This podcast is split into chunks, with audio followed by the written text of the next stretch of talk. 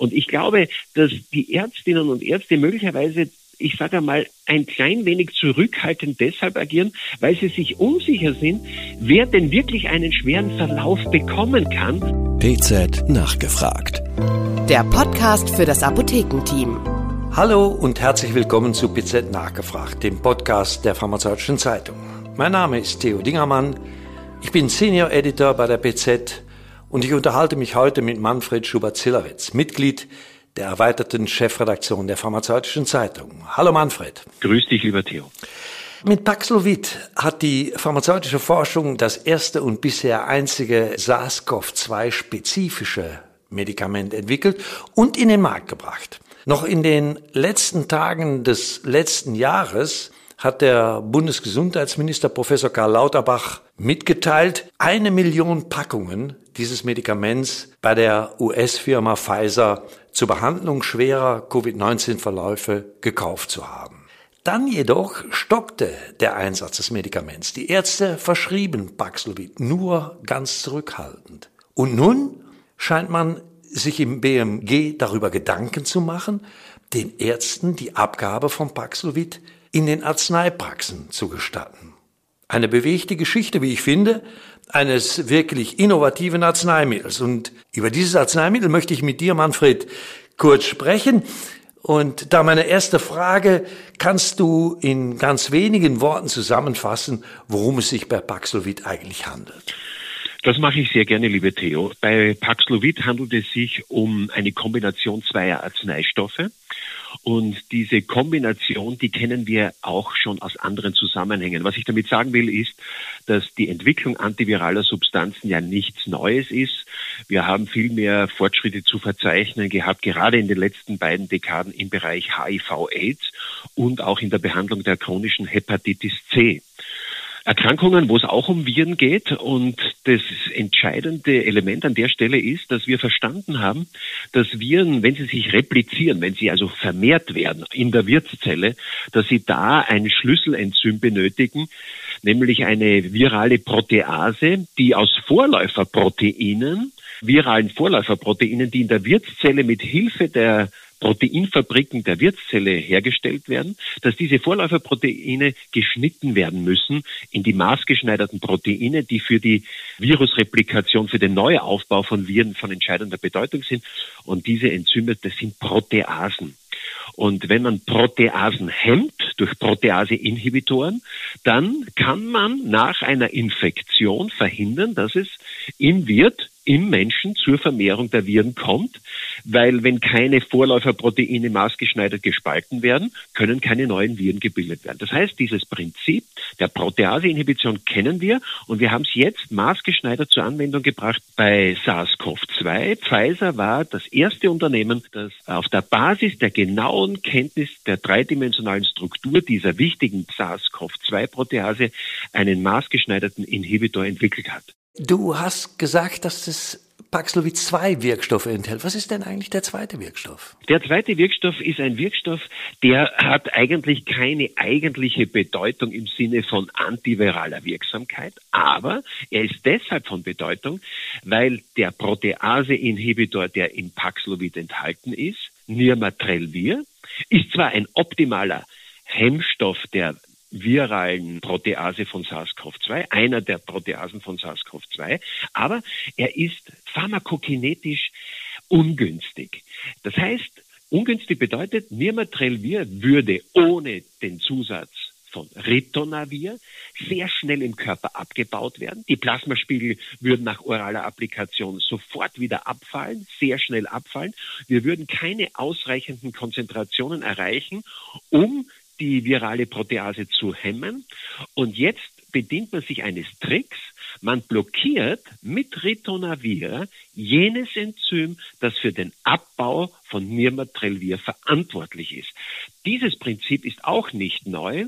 Dieses Booster-Prinzip, das heißt die Erhöhung der Plasmaspiegelkonzentration, indem man das abbauende Enzym hemmt, das haben wir auch schon früher eingesetzt mit vielen Vorteilen.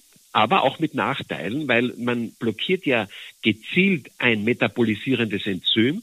Und wenn man jetzt natürlich dieses Enzym blockiert, bedeutet das, dass natürlich auch andere Arzneistoffe, die möglicherweise koappliziert werden, wegen anderer Erkrankungen, Natürlich wird deren Abbau auch blockiert. Und das ist natürlich eine therapeutische Herausforderung für Arzt und Apotheker. Mhm.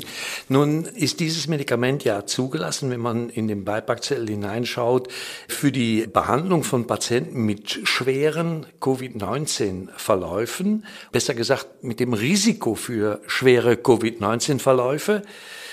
Das ist das eine. Und das andere ist, was du gerade angesprochen hast, dass es offensichtlich hier ja, Interaktionsprobleme geben kann. Kann das der Grund dafür sein, dass die Ärzte dieses Medikament so zurückhaltend verschreiben? Ich glaube, da gibt es möglicherweise mehrere Erklärungen für die Zurückhaltung.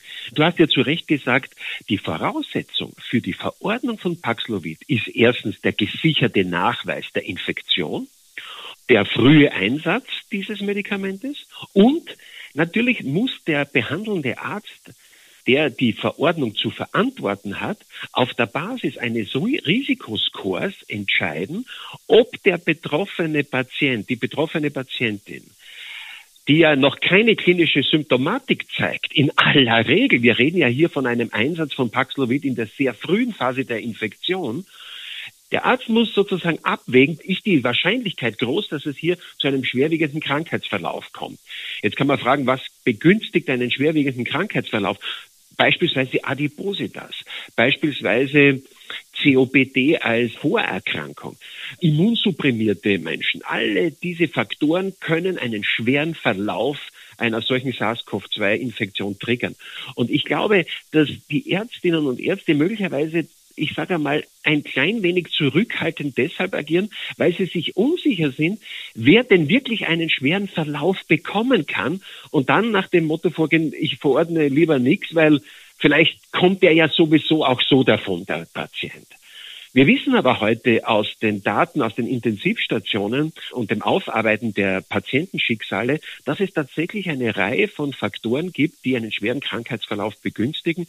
Und ich meine, man sollte Ärzte tatsächlich motivieren, beim Vorliegen solcher, ich sage mal, Faktoren, vor allem wenn sie gehäuft auftreten, kumulativ auftreten, dass man dann tatsächlich vermehrt auch Paxlovid einsetzt. Also ich glaube, die Zurückhaltung ist nicht wirklich sinnvoll. Ja, da kann man sich nachfragen, ist es dann die richtige Lösung, gewissermaßen den Ärzten auch das Dispensierrecht dieses Arzneimittels zu überlassen? Löst denn das wirklich das Problem? Das kann ich mir nicht so richtig vorstellen. Nein, das löst das Problem natürlich nicht. Und ich halte das auch für keine kluge Lösung. Man könnte auch sagen, es ist eigentlich Unfug. Warum? Ich meine, wir haben gerade erklärt, wie dieses Medikament wirkt. Wir haben gerade festgestellt, dass das ein extrem beratungsintensives Medikament ist. Insbesondere dann, wenn Patientinnen und Patienten eine Reihe anderer Arzneimittel einnehmen. Da kommt es sehr darauf an, abzuschätzen, was muss getan werden, wenn Paxlovid verordnet wird und mögliche Interaktionen drohen. Und was kann man da machen? Naja, äh, man kann da natürlich sehr vieles machen. Also es gibt natürlich Arzneimittel, die werden nicht über Zyp3A4 abgebaut. Das ist ja jenes Enzym, das hier für den Abbau von Nirmatrelvir verantwortlich ist und das über Ritonavir gehemmt wird. Wenn es also Arzneimittel sind, die über andere metabolisierende Enzyme abgebaut werden, die gleichzeitig mit Paxlovid verordnet werden, dann haben wir gar kein Problem. Wenn wir Arzneistoffe geben, gleichzeitig mit Paxlovid, die auch über Zyp3A4 abgebaut werden, dann kann man gegebenenfalls auch eine gezielte Dosisreduktion vornehmen. Das heißt, mit Blick darauf, dass deren Abbau vermindert wird, reduziert man die Dosis, um so zu verhindern, dass man überschießende Plasmaspiegelkonzentrationen hat. Eine andere Möglichkeit ist natürlich auch, dass man sagt, okay, Paxlovid wird ja nur über wenige Tage hinweg gegeben, ist ja keine Dauermedikation. Und wenn es vertretbar ist, kann man für diese Zeit natürlich bestimmte Arzneimittel auch absetzen, um sie dann, wenn die Gabe von Paxlovid abgesetzt wird, wieder die Behandlung mit diesen Arzneistoffen aufnehmen. Du siehst, hier gibt es ganz viele Dinge, die man berücksichtigen muss. Die Arzneimittelkommissionen haben hier gute Arbeit geleistet und Checklisten erstellt. Das abzuarbeiten bedarf, ich sage einmal, eines großen pharmazeutischen Sachverstandes und vor allem Zeit für eine intensive Beratung. Und ich halte die Aufgabenteilung gerade an dieser Stelle für extrem sinnvoll. Diagnose, Verordnung beim Arzt, bei wem sonst. Beratung und Abgabe der Arzneimittel in der pharmazeutischen Fachhandel, wenn man das so will. Das stellt sicher, dass hier nichts aus dem Ruder läuft.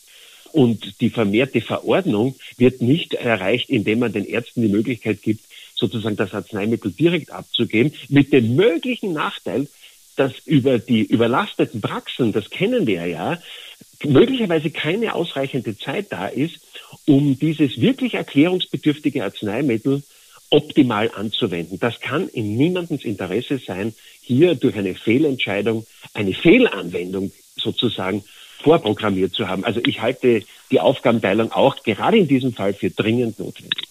Ja, dem kann ich tatsächlich auch nur beipflichten. Man kann sagen, dass Paxlovid mit Fug und Recht auf der positiven Seite der Erfahrungen rund um die Pandemie zu verbuchen ist.